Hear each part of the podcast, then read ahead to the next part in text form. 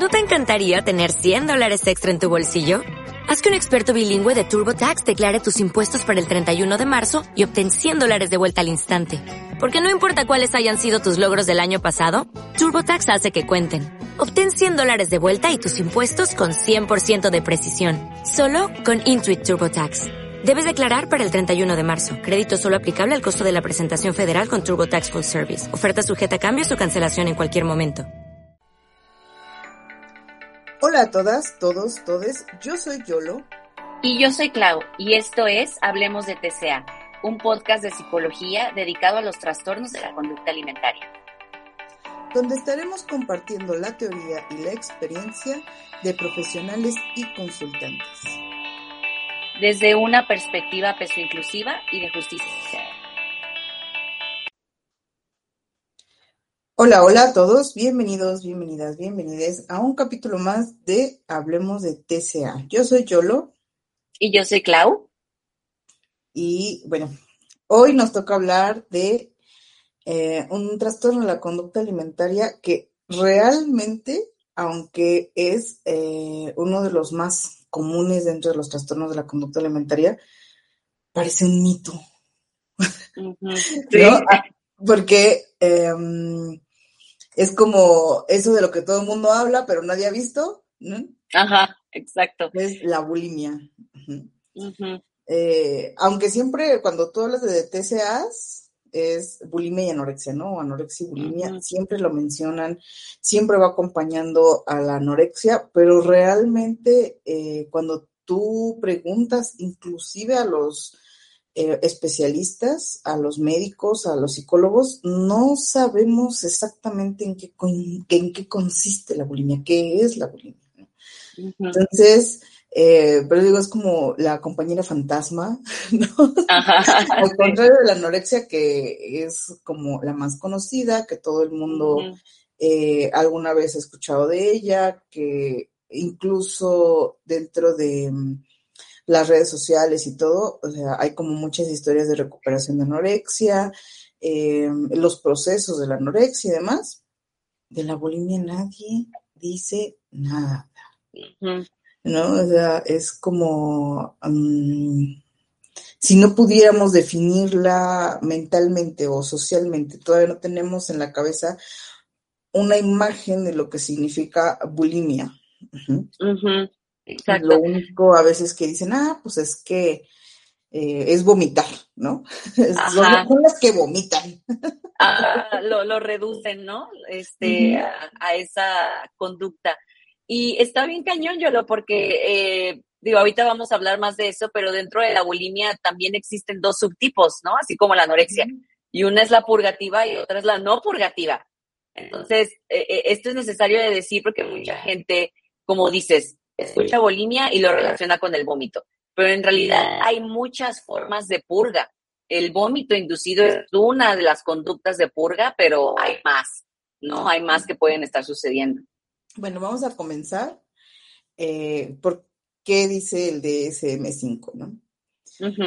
Eh, como referente, porque eh, yo creo que lo vamos a repetir en cada vez que mencionemos al DSM5, solo es un referente. Exacto. De este tipo de trastornos de la conducta alimentaria.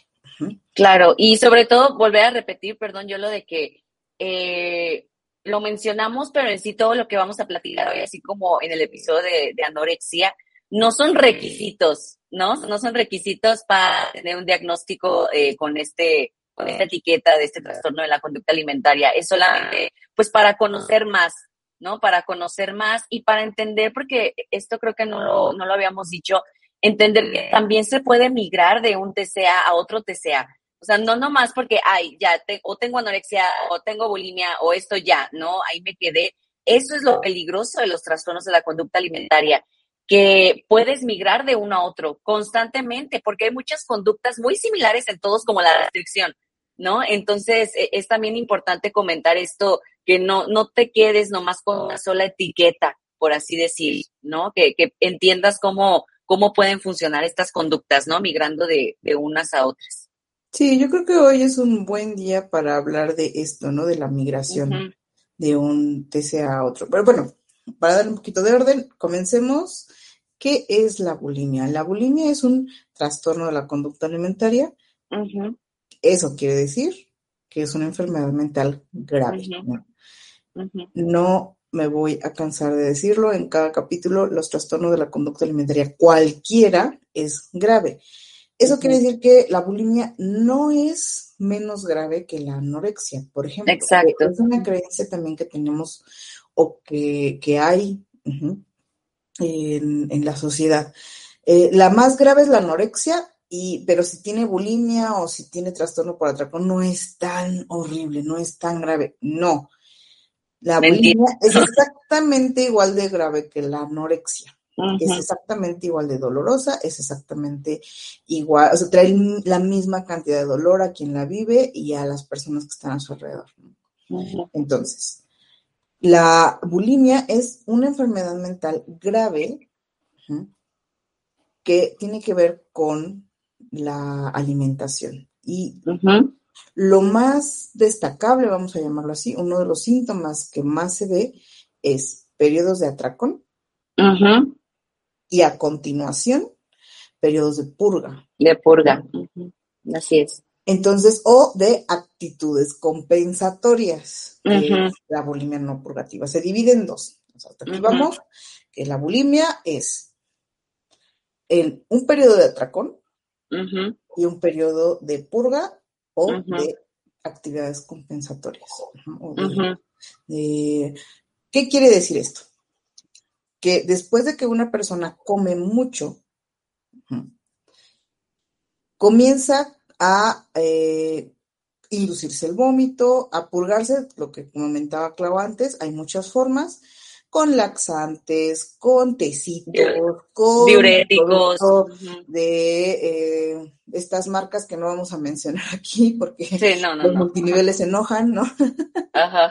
de que te comiences a tomar que el té reductivo y que el chupapanza y que eh, limpia intestino y que todo eso son sí, eh, laxantes, purgas, ¿no? Laxantes, diuréticos. También hay personas que con edema, con no sé, de repente utilizan cierto tipo de alimento que las hace ir más al baño, como eh, algunas frutas o alguna, ah, ese tipo de cosas, ¿no? Sí, diuréticos. O comienzan con actividades como muchísimo ejercicio. Ayuno. O ayunos. Eso es eh, la bulimia el periodo de atracón y después un periodo para compensar que puede ser purgativo o no purgativo. y, cabe destacar que el, o sea, cuando decimos que el periodo de atracón es comer mucho, y lo digo mucho entre comillas, nos referimos a es comer, eh, comer una cantidad más grande de lo que normalmente comerías en un en un este tiempo, ¿no? En un este periodo de tiempo, ¿no? Entonces, esto es muy importante porque a veces eh, puedes comer más allá de la satisfacción, que está bien, ¿no? Que eso no te hace culpable y no te hace mala persona, pero eso no quiere decir que hayas tenido un atracón. El atracón se caracteriza por esta compulsión, esta sensación de falta de control, esa sensación de que sientes que no puedes eh, dejar de comer en un periodo de tiempo, ¿no? Entonces, y, y siempre lo siento que lo tengo que mencionar, que muchas veces, o sea, la mayoría de las veces, el atracón lo va a disparar a la restricción, ¿no? Que volvemos a lo que estábamos diciendo, o sea, eh, así como la anorexia y la anorexia restrictiva y la, y la este, purgativa, aquí también la restricción es un factor importante para eh, disparar el atracón, ¿no? Sí, yo, ah, a mí se me hace muy importante hablar de este periodo de atracón, ¿no? ¿Cómo se siente un periodo de atracón? Bueno, eh, sientes hambre y comienzas a comer. Y luego ya no puedes parar. Pero no es ese comer que se disfruta, no es como, me encantan estas galletas y me las voy a comer porque saben delicioso. No. Es ingerir alimento sin que haya una sensación ni de placer no es satisfactorio, no se siente rico, no, y no puedes parar, o sea, realmente no puedes parar, ¿no? Entonces comienzas a lo mejor con una galleta y comienzas a comer todo el paquete de galletas y después te vas a la alacena a buscar la caja de cereal y te comes toda la caja de cereal. O sea, ya ni siquiera son cosas que tú mezclarías en una situación normal, ¿no? O sea, yo he, Exacto escuchado em, consultantes que me dicen es que de repente me como todo una barra de queso acompañado de una no sé este una unos jitomates que tenía yo ahí en el en el refrigerador no no ¿por qué? porque el chiste es meter alimento al cuerpo. Ya no es esa, ese disfrute De, me voy a preparar unos huevitos con jamón y su quesito y unas tortillitas súper ricas y una salsita. No, o sea, es el acto de eh, estar metiéndole eh, alimento al cuerpo de una forma compulsiva. Exacto. La mayoría de los consultantes refieren esta parte. Yo pierdo el control. Es como si me pasara al asiento del copiloto de mi cuerpo y nada más estoy viendo así a lo lejos cómo se vive em, el atracón. Entonces, el que tú de repente te encante una comida y comas un poquito más de eso a lo común, lo que comes comúnmente, eso no es un atracón.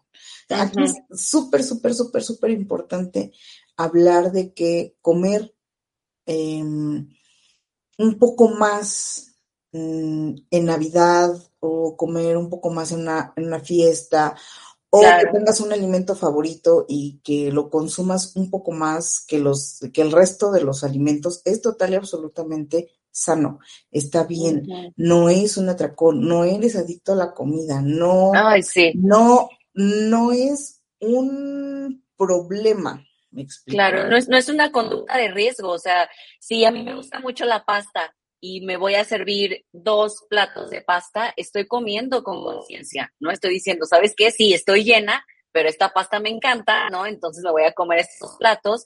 O sea, sí es bien importante separar estas dos conductas, ¿no? Para que, ah, pues no, no, no piensen que comer un poquito más allá de la plenitud o la satisfacción es una conducta de riesgo o que se sientan culpables ¿no? O sea, lo importante es esto. Y también dijiste algo muy importante, Yolo, ahorita que platicaste de tu consultante, que por ejemplo el queso y, los jitomates.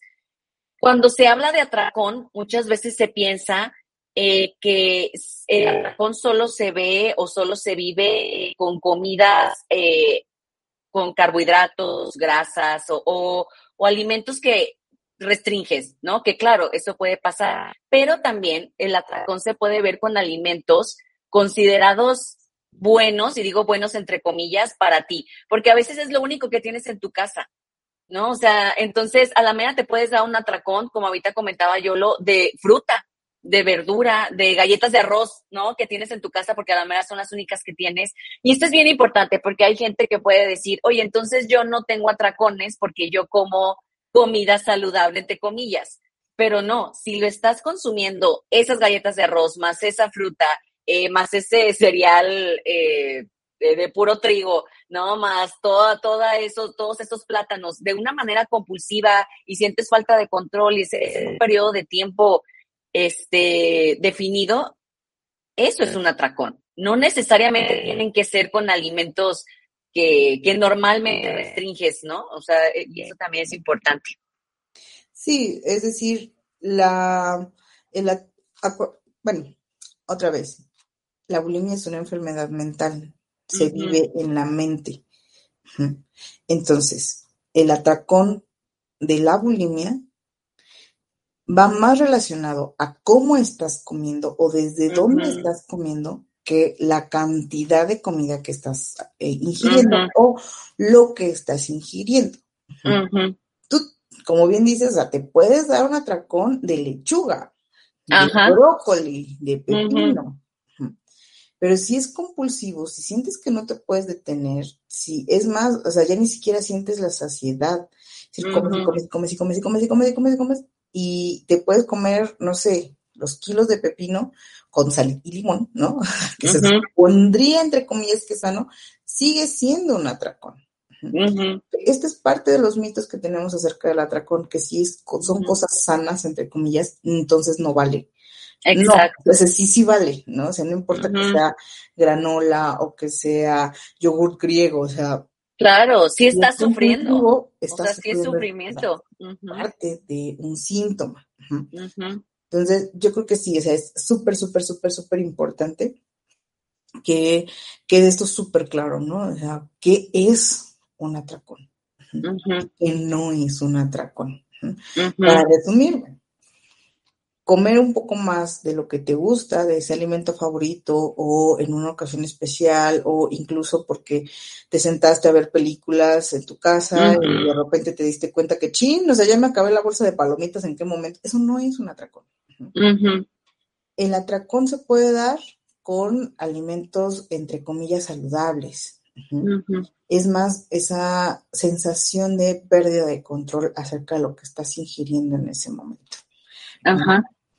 Y bueno, luego siguen estas conductas purgativas o estas conductas compensatorias. Eh, lo que más tenemos en la cabeza es la imagen de estas chicas, ¿no? De secundaria o más representadas en la, en la televisión, que van al baño y se meten el cepillo de dientes hasta la garganta y comienzan a vomitar. Sí, puede suceder, pero es el menor de los casos, sinceramente.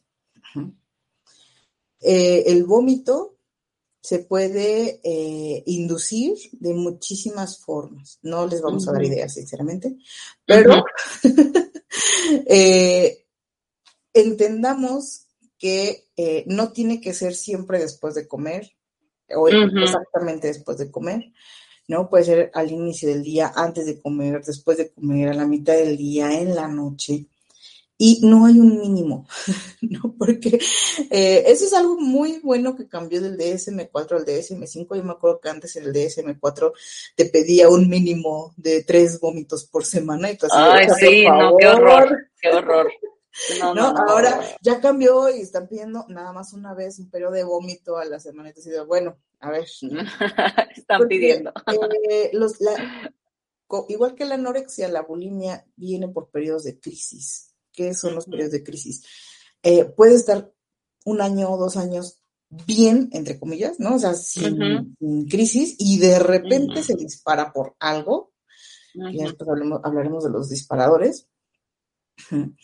Y eh, comienza con la crisis, ¿no? Entonces, eh, como no has vomitado, entre comillas, en los últimos cuatro meses, pues tú crees que ya estás bien.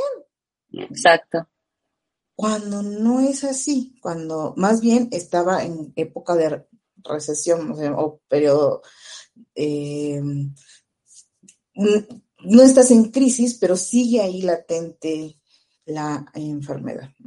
Claro, o, y la conducta cambió. Porque es lo que estamos diciendo, puedes de unas conductas a otras.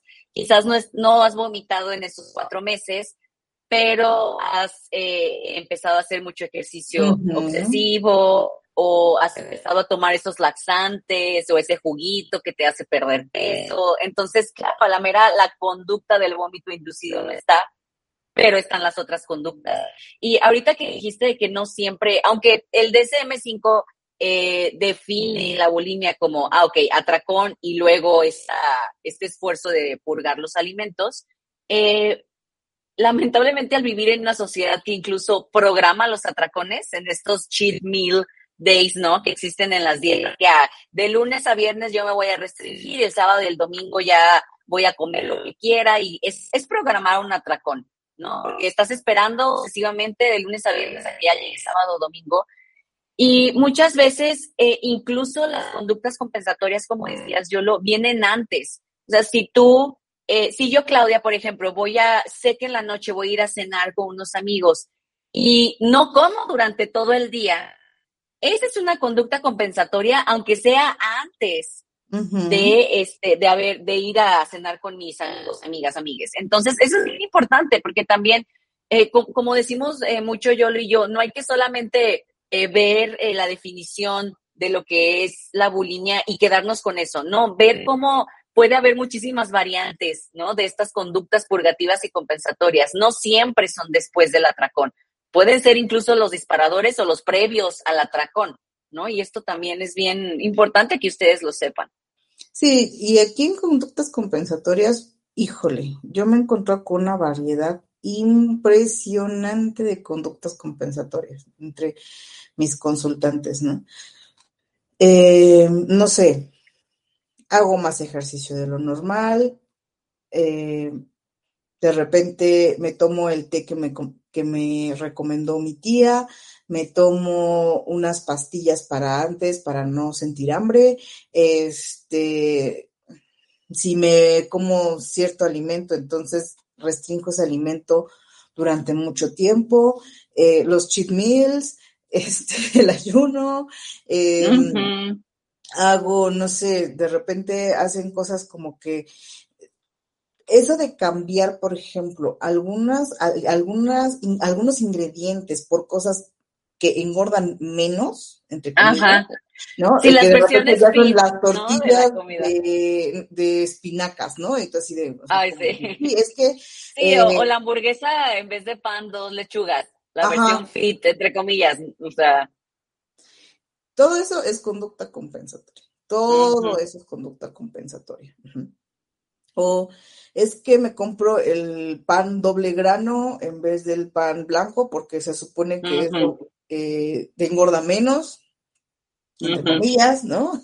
Ajá. Eh, tomar agua, ¿no? O sea, de repente hay personas que se la pasan tomando hasta 3, 4, 5 litros de agua diarios porque eh, en algún lugar escucharon que el agua hace que, adelgaces y un sinfín de conductas compensatorias. Sí, incluso tomar café, ¿no? También de que ah, tienes hambre, toma café.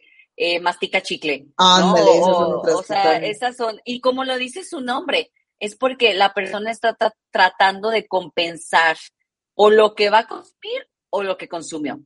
Porque se sigue promoviendo esta, esta ridícula idea eh, que las calorías, a como, como entran, las tienes que sacar.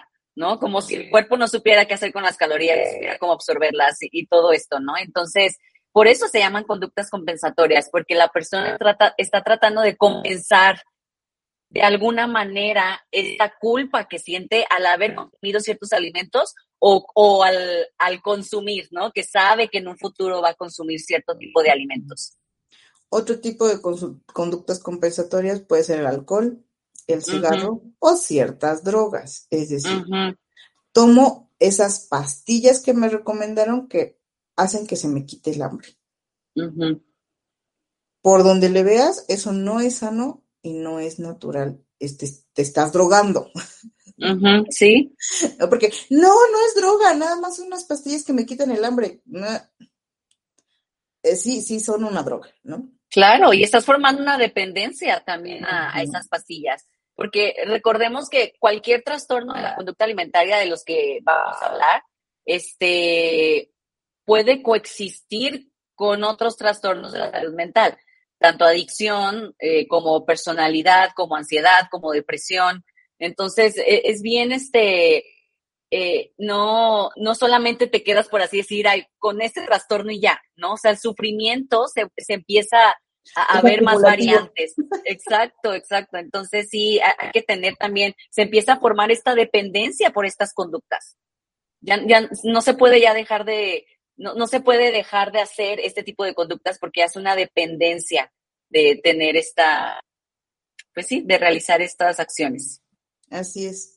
Entonces, bueno, el, la, la bulimia se ve así.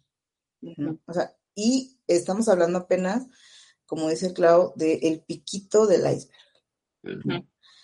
De cómo se ve la bulimia. La bulimia se ve en periodos de atracón acompañados de conductas compensatorias o purga.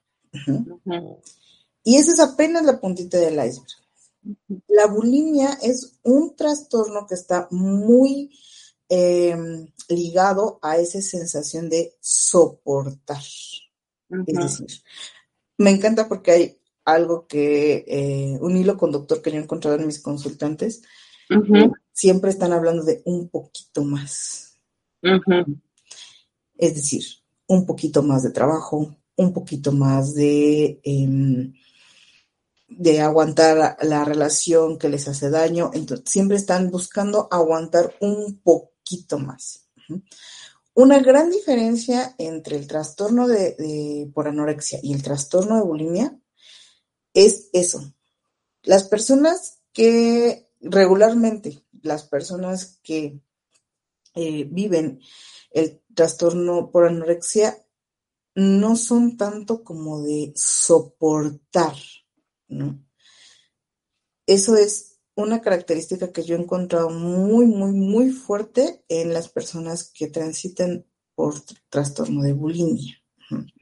Se sienten obligados a soportar, a aguantar, a, eh, a no quejarse, a hacer un poquito más de horas de trabajo, un poquito más de horas de estudio, un poquito más de horas de ejercicio, aguantarle un poquito más a los hijos, a la pareja, es decir, está muy ligado a esta sensación de cargar, ¿no? O sea, de, soportar, de aguantarse, de pues es tu cosa, te tocó y pues ni modo, te aguantas, ¿verdad? Entonces. Sí, y este, este sentimiento de puedo aguantar o debo aguantar, eh, va muy ligado con los problemas de autoestima que existen en las personas con bulimia.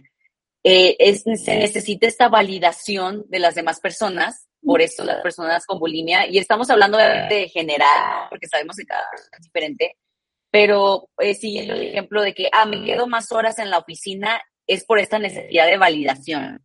Ah, pues es que aguanto, eh, este, quizás que me traten de cierta manera mis familiares, es por esta necesidad de validación, de aprobación, porque las personas con bulimia son muy dependientes de esta validación de aprobación por la baja autoestima, porque existen problemas de baja autoestima, existen problemas de, hay mucha autocrítica, mucha autocrítica y mucha autoexigencia. Y algo que es un factor común con la anorexia es también de mucho perfeccionismo. ¿Por qué? porque yo quiero que me validen, yo quiero que me aprueben, yo quiero que vean que puedo dar más, ¿no? Yo quiero que vean que soy fuerte, que puedo dar más y, más y más y más. Y eh, esta es una característica de, las personas que viven con ese trastorno. Sí, es, lo que tú acabas de mencionar es súper importante. Eh, se vive el control y la, eh, el perfeccionismo igual que en la anorexia, pero viene de un lugar diferente. Es decir, ambas, eh, ambos trastornos, el de anorexia y de bulimia, se van a reflejar en conductas de mucho control. Autocontrol y el control por los demás y perfeccionismo. Pero el caso de la bulimia es para aguantar. Aguantar un poquito más. Aguantar un poquito más eh, esa situación que me está lastimando. Entonces, mm, es una sensación por la que viven las personas muy, muy, muy dolorosa. Porque realmente nunca hay un límite, o sea, nunca hay, nunca es suficiente. Viene esta sensación también de no soy suficiente, no importa cuánto haga, nunca consigo que mi pareja me quiera, nunca consigo, o sea, se ve mucho en situaciones donde de verdad que, te preguntas, ¿cómo es que esta persona aguanta esta relación, ¿no? O sea, eh, la pareja la golpea, la insulta, ya le fue infiel como 50 mil veces y la persona que está recitando por bulimia aguanta y aguanta y aguanta y aguanta y vuelve a aguantar y además se está esforzando para ser suficientemente bueno, suficientemente buena, buena, para que el otro cambie, ¿no? O sea, se, da como, se liga muchísimo a estas situaciones de eh, violencia que eh, son de aguantar.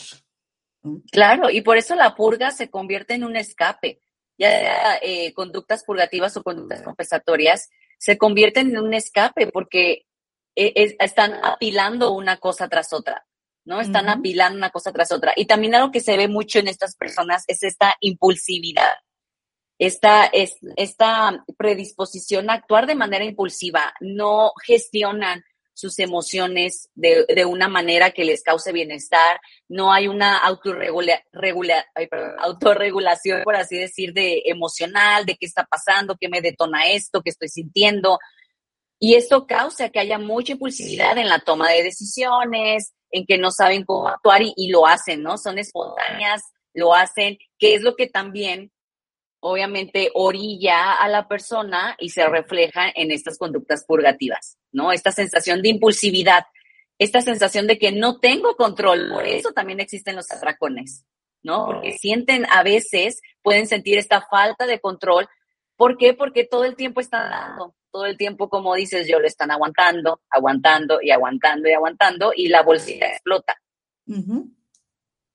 Y explota para volverse a llenar. Ese es otra cosa, o sea, no es no son en general personas que em, cambian la situación, ¿no? Es decir, estallan, em, viene como estas crisis de periodo de atracón, periodo de purga y demás, y después parece como que no pasó nada. Regresan otra vez a comenzar a llenar el saquito. Entonces, también eh, son personas que les cuesta muchísimo trabajo y lo hacen de forma compulsiva, estar, no pueden soltar. Es decir, este, tienen un trabajo, por así decirlo, y de repente eh, les ofrecen otro trabajo, tal vez mejor, mejor pagado, en mejores condiciones, pero no renuncian al primero, simple y llanamente ahora hacen los dos trabajos, ¿no? Entonces, no, no, no pueden eh, soltar, es compulsivo. Algo que necesitamos quede súper claro es que todas estas conductas son compulsivas, están fuera de la, em, de la voluntad y del control de la persona. Es decir, si una persona está aguantando tanto, no es porque esté feliz allí, no es porque le guste, no es porque em, no se dé cuenta, no es porque lo disfrute, es porque no puede hacer otra cosa. Porque es una enfermedad mental, porque es compulsivo, porque está más allá del control de la persona. Entonces, no, las personas no se quedan allí por voluntad propia. No sí, en ningún lugar, ¿no? Tanto en relaciones afectivas como en relaciones laborales, ¿no? Porque se ve mucho esta, eh, como comentábamos, esta necesidad de validación por medio de estas, eh, de esta compulsión y también obsesión, estas conductas obsesivas, obsesivas que eh, repiten y repiten y repiten buscando validación de, ya sea de la persona con la que estás, tu pareja, familia, compañeros de trabajo. Cuesta mucho trabajo poner límites cuesta, o sea, y, yo sé que a todo el mundo le cuesta trabajo poner límites, pero las personas que, sufren bulimia y todo lo que estamos platicando, les cuesta por esta, esta necesidad de que se les apruebe. Por, eso es físicamente más difícil poner límites, emocionalmente más difícil poner límites, porque creen que pueden aguantar más. Porque creen que pueden seguir diciendo que sí o seguir estando en esa relación laboral, afectiva, etcétera, eh, y que depende de esas personas, o sea, depende de ellas, de ellos, de ellas, es eh, estar en esa relación, ¿no? O sea, no, no pueden salir, no pueden fallar, que es lo que hablábamos mucho, que tiene mucho que ver con el perfeccionismo y esta, estas ganas de controlar. Sí, acaba de tocar un punto clave muy importante. La renuncia la viven como una falla personal. Entonces, poner fin a esas situaciones tan dolorosas, porque de verdad se puede llegar a unos límites, a unos extremos muy, muy, muy, muy canijos. Pero poner un límite a ese a esa, a, esa relación, a ese trabajo, a poner un límite o poner un fin a ese tipo de conductas, lo viven como una falla personal. Entonces, eh, lo viven con muchísima culpa, porque sienten que fallaron. Incluso después de que eh, han vivido una situación de abuso muy canija, muy fuerte, y el abusador al final termina yéndose de esa relación por cualquier motivo, sienten que fue su culpa, que ellos fallaron. Entonces, es muy doloroso y eh, peligroso además, o sea, es, es grave porque coloca a las personas en situaciones de muchísima vulnerabilidad. Como sociedad no estamos acostumbrados a eh, no abusar de las personas, pero muchísimo menos a no abusar aunque el otro prácticamente te lo está pidiendo. No, es, es, muy extraño porque de repente dice, pues es que no se va, le gusta, pues ahí le gusta estar, o sea, yo le dije, yo le dije que trabajara sus ocho horas, pero pues se quiere quedar diez, pues déjalo, ¿no? Entonces, no, no ayudamos, o sea, no tenemos esa conciencia de que esa persona está abusando de sí misma y está permitiendo que abusen de ella porque tiene un problema grave, es una enfermedad grave. Entonces, ah, bueno, pues es que yo le dije, o sea, yo le dije que nada más tenía que entregar, eh, no sé, este, 20 cuartillas de, de, su ensayo, pero pues quiso entregar 25, pues déjalo. ¿no? Ese es un problema muy, que se da mucho, ¿no? Ah, pues es que sí, yo le dije a mi hija que lavara más su ropa, pero pues agarró y empezó a lavar los de todos en la casa, pues déjala. Pues es que yo le dije que nada más hiciera un pastel, hizo tres, pues déjalo, ¿no? Esa es la actitud con la que recibimos, esa es la actitud que, vemos muy, eh, generalmente alrededor de las personas eh, con bulimia. ¿no? Sí, claro, es que existe, estas personas se ven muchas veces. Sí, es súper increíble ver cómo las personas eh, no, por eso es tan difícil de diagnosticar la bulimia, porque eh, sus conductas nunca llegan a ser tan dramáticas, vamos a llamarlo de alguna forma, dramático es una mala palabra, ¿no? Pero tan em, preocupantes como la anorexia porque no dejan de comer. Regularmente toda esta parte como de la purga o de la compensación, una de dos, o no se nota o está aplaudida por la sociedad, ¿no? Ah, Exacto. Está cuidando. Y hay mucha conciencia de las personas que, las personas que eh, realizan la conducta de, vomitar, hay mucha conciencia, entonces se esconden, o sea, saben en qué momentos eh, deben de vomitar, por así decir porque hay mucha conciencia de que lo que estoy haciendo, obviamente, si alguien me escucha, va, a preguntarme qué onda, ¿no? Porque estoy vomitando. Entonces planean incluso, planean los horarios en los que van a vomitar. Planean los horarios en los que van a vomitar. Y este, y esto se, se ve muchísimo, yo se los cuento como experiencia personal.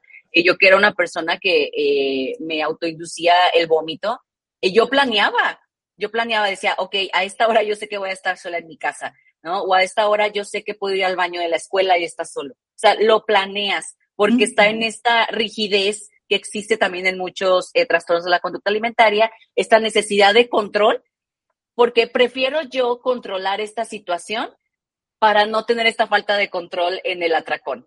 Pero lo más triste de todo es que sí va a llegar este atracón, sí va a llegar esta sensación de falta de control, porque entre más quieres tener el control, la resistencia causa más resistencia. Entonces, entre más quieres tener el control de una situación, más vas a, llegar a ese atracón restringiendo o, realizando todas estas conductas, ¿no? Entonces, esto es bien importante. Eh, por eso, por eso es tan difícil de diagnosticar y de que sea un foco rojo para las personas que están alrededor de ti, porque muchas veces no las vas a ver vomitando, o muchas veces no las vas a ver usando estos laxantes, usando estas pastillas.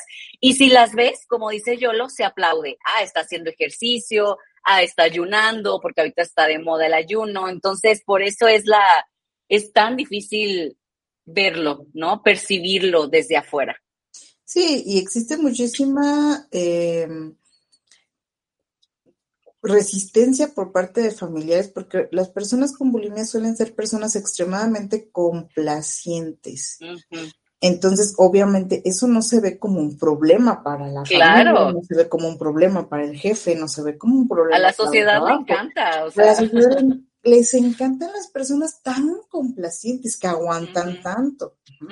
que no dicen que no. Súper sufrida, que este, puede cargar con todos los problemas de todos los hijos.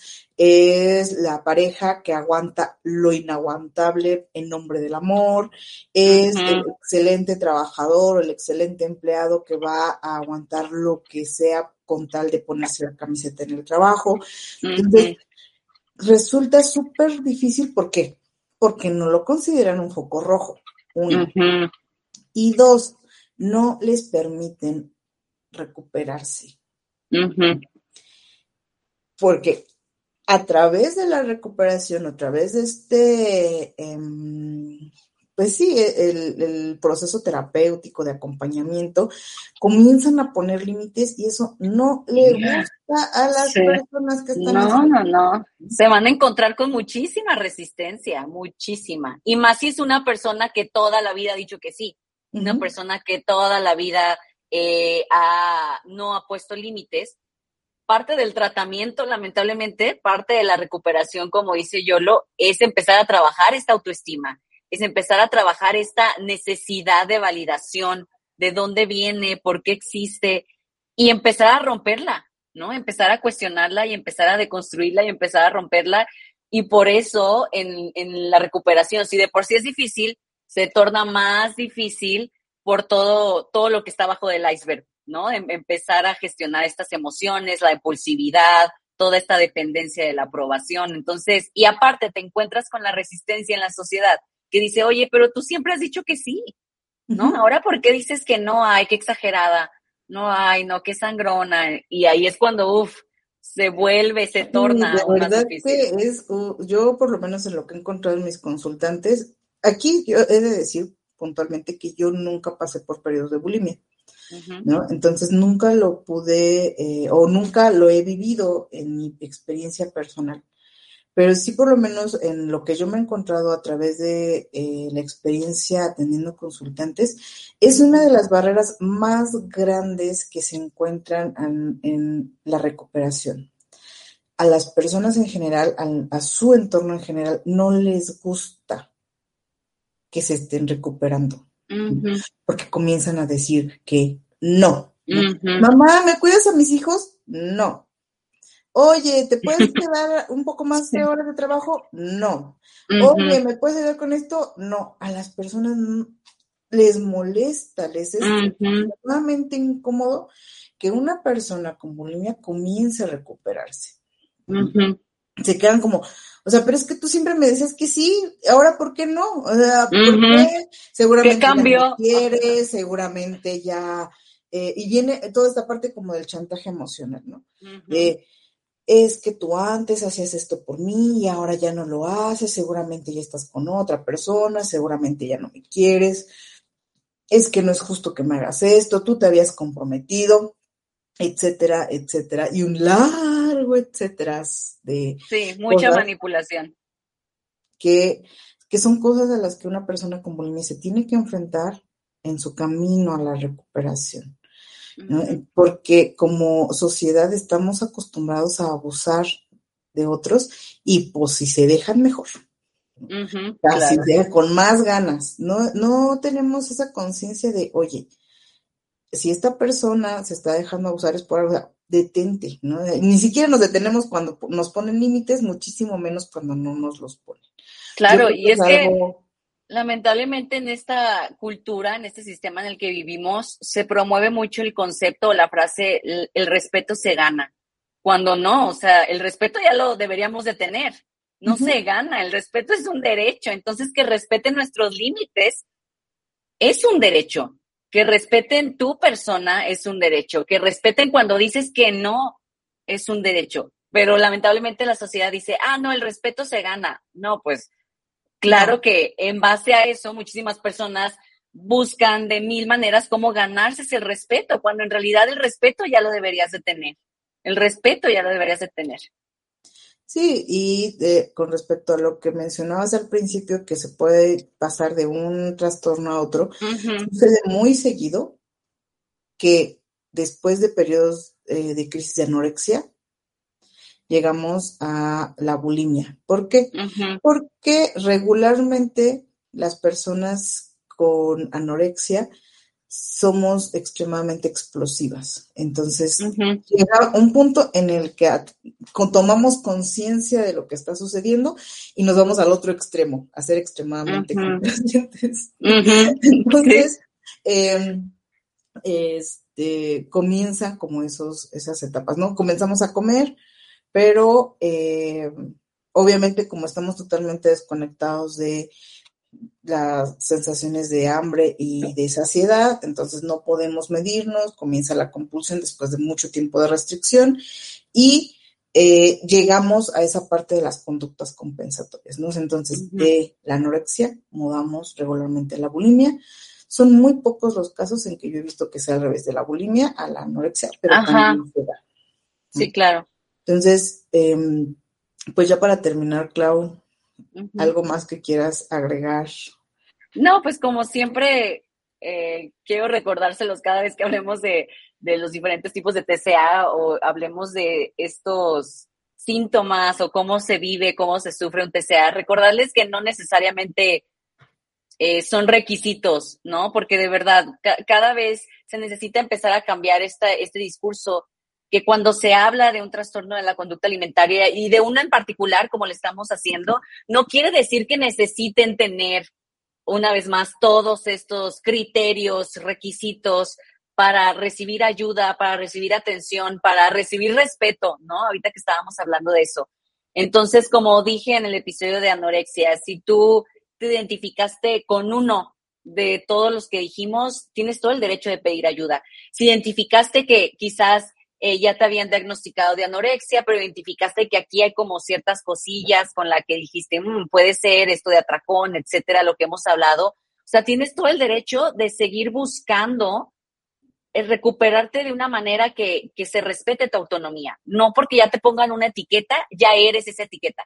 ¿no? no si te pusieron, si te dijeron, ah, tienes ya anorexia, no quiere decir que, ah, tengo y ya con esa me quedo. Recordemos que el sufrimiento eh, eh, es este, tiene muchísimas variantes y influyen muchísimos factores y puedes migrar de un trastorno a otro y sobre todo el sufrimiento no tiene ninguna etiqueta, ¿no? Entonces solamente recordarte esto, que si te sientes identificada o si ves algún, algún foquillo rojo en ti, o sea, tienes todo el derecho de pedir ayuda a, a quien tú, con quien tú consideres este necesario, ¿no? Así es, yo creo que es eh, uno de los mensajes más importantes. Tienes derecho a pedir ayuda, a recibir ayuda, a estar acompañado, acompañada, acompañada. No estás solo. además, no eres el único al que le pasa, porque si algo tienen estos trastornos de la conducta alimentaria es que se viven en mucha soledad, en muchos porque creemos que somos eh, los únicos. Las únicas personas. Pasando y no es así. Entonces, eh, también un poco recordarles que em, Clau y yo, bueno, nos dedicamos a acompañar personas en su proceso de recuperación. Si quieren concertar una cita o algo así, contáctenos vía redes sociales. Por ahí en la cajita de descripciones vamos a dejar eh, em, la liga para llegar a nuestro Instagram. Em, si les gustó, pues denle like, compartan. Em, si creen que alguien está pasando por esto, le pueden compartir también información. De verdad que compartir información es salva vidas, es una de las mejores formas de llegar. Así es. Muchísimas gracias por llegar hasta aquí. Muchas gracias por acompañarnos. Muchísimas gracias, Clau. Y gracias, Yolo. episodio de Hablemos de TCA. Cuídense mucho, les mandamos un gran que estén bien. Bye. Bye.